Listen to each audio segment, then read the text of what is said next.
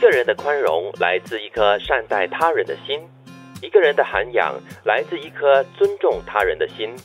一个人的修为来自一颗和善的心。心宽故能瘦，海宽故能容。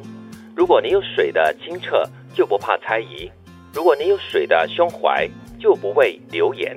哇，这一句京剧讲到了一个人的宽容、涵养还有修为。嗯，相当高的一个做人的标准。嗯，。对，前阵子我看一部中国剧，说的是明代的皇帝哈、嗯他说了一句话，我觉得还真是，说就是要以仁政作为一个导向，然后以民作为你这个治国的方针，一切都要包容，这个宽容之心作为一个领导人。特别是那个年代，还真的是不容易，因为啊，真的是处心积虑对着你的人，周围的人，时不时都要把你踢下位哈、嗯，在这个时候，你还要时时的包容他们对你的迫害，还真难啊呐、对我觉得这句话呢很重要的提醒就是呢，你要做一个宽容的人，首先呢，你要时刻怀有一颗想要善待别人的心，嗯，就是不管别人做什么呢，你总是会呢想要就是对他好，Mmh. 不是先去质疑他或者是责骂他，嗯，或者想方设法 想要揪出他的问 题。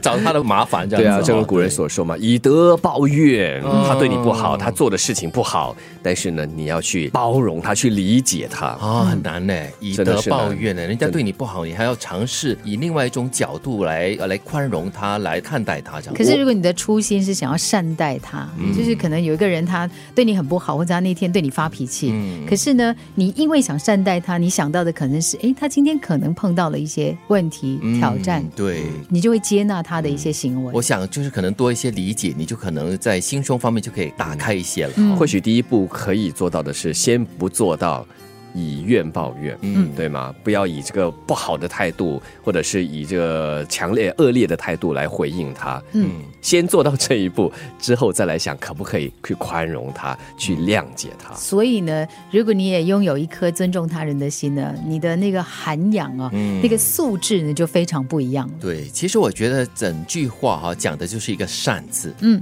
对人就是怀着善意就对了，这个是最基本的一个做人的态度吧。嗯，那接下来的最后这一句啊，就是心宽故能瘦，海宽故能容。呃，说的是一个人的心胸，你开阔的话呢，就可以容纳很多东西，嗯也可以包容很多东西。我特别喜欢最后这一句：如果你有水的清澈，就不怕猜疑；如果你有水的胸怀，就不畏流言。嗯所以不是有一句话嘛，“行得正，坐得直”，嗯，你就不用担心别人对你的质疑，你很清楚你做的东西并不是呃有任何的就是要害别人的心啊，所以你你很可以坚持你要做的东西。我觉得就是因为这样子，我觉得可能还是有些人还是怀着恶意，想要伤害你啦，嗯呃，讲你一些坏话。但是这句话就说，只要你有水的清澈跟这个胸怀的话，就不怕任何流言啦。嗯对但是很多时候哈，呃，